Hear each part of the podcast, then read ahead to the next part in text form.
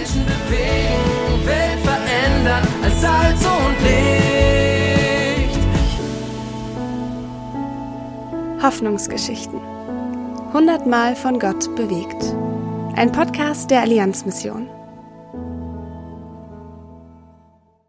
Gesehen und geliebt. Rebecca Nickel berichtet aus Gran Canaria.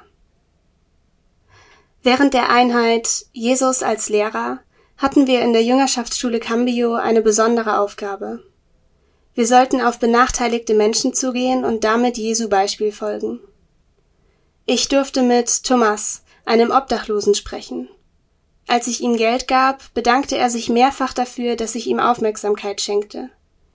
Er fühlte sich von vielen nicht verstanden und freute sich, dass jemand ihn sah.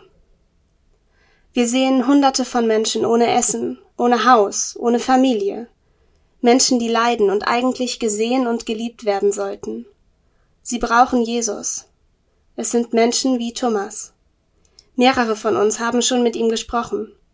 Ich weiß zwar nicht, ob es auf lange Sicht etwas in ihm auslöst, aber wir haben die Möglichkeit, einen Unterschied zu machen.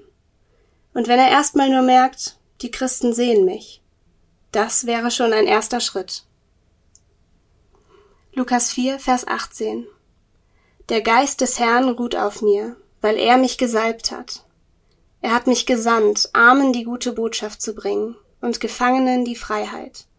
Ich soll Blinden sagen, dass sie sehen werden, und Zerbrochenen, dass sie frei werden von Schuld.